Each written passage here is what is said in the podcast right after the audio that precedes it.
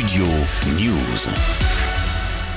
C'est officiel, Emmanuel Macron présidera le 8 mars prochain un hommage national à Gisèle Halimi au Palais de justice de Paris deux ans après son décès. Je crois que un peuple humilié est un peuple qui se battra jusqu'au bout. La cérémonie présidée par le chef de l'État français aura lieu le jour de la journée internationale pour les droits des femmes, alors qu'une pétition circule actuellement pour que l'ancienne avocate entre au Panthéon, à la fois chevalier de l'Ordre national de la Légion d'honneur et commandeur de l'Ordre national du mérite. Elle a été de tous les combats, notamment sur l'indépendance de la Tunisie, son pays de naissance, et de l'Algérie en 1962. Aujourd'hui, si vous me posez la question, je me demande si finalement je ne suis pas plus algérienne que tunisienne, compte tenu que j'ai donné presque huit ans de ma vie à, la cause de l'indépendance algérienne.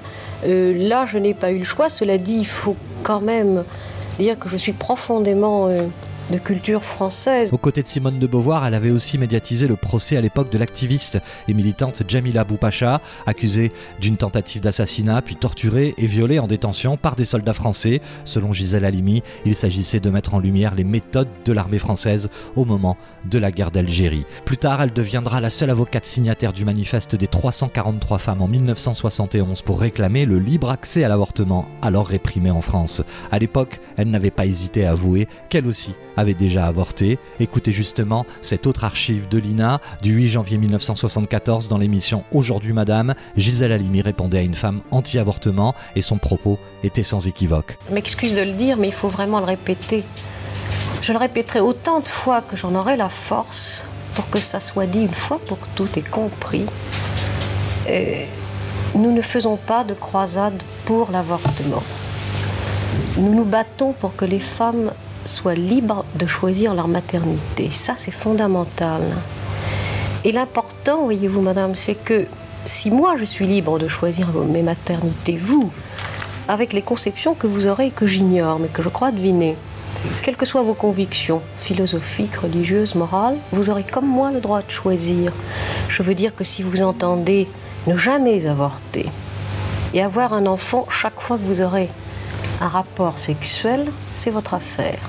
Ce qui est intolérable, c'est que vous ayant fait ce choix, vous ayez la prétention de l'imposer aux autres. Féministe, humaniste, profondément attachée à la loi, de son vrai nom, Zeiza Tayeb, elle est née le 27 juillet 1927 en Tunisie, à la Goulette, près de Tunis, dans une famille juive pratiquante.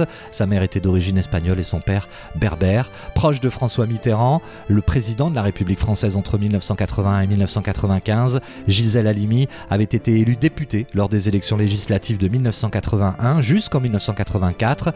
Aux côtés de Robert Badinter, notamment, elle était également à l'origine de la loi abrogeant la distinction de la majorité sexuelle pour les rapports homosexuels. Enfin, elle a par ailleurs occupé plusieurs fonctions au sein de l'UNESCO, comme ambassadrice de la France, notamment, puis à l'ONU, conseillère spéciale de la délégation française à l'Assemblée générale. Elle était aussi rapporteuse pour la parité entre hommes et femmes dans la vie politique avant de cofonder l'association altermondialiste ATTAC en 1998.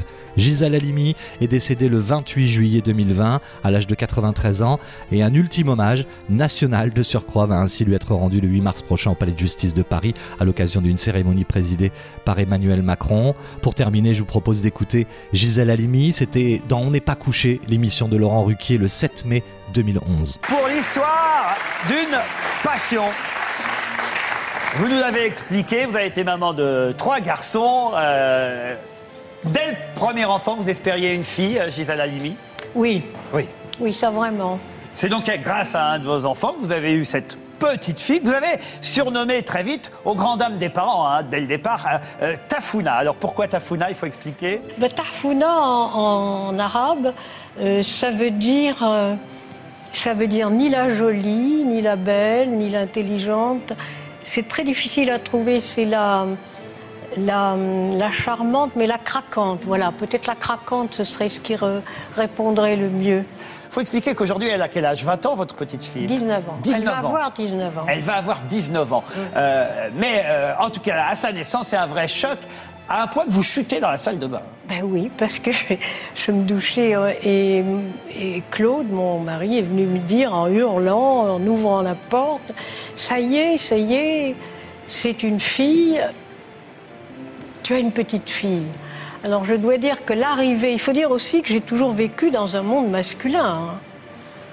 le mari, les trois fils. Euh, J'ai connu que autour de moi, dans l'intimité, il n'y avait que, que des garçons. Et donc la- l'avenue d'une petite fille dans, dans mon univers, ça m'a ça m'a vraiment euh, enchanté et, et fait perdre euh, l'équilibre.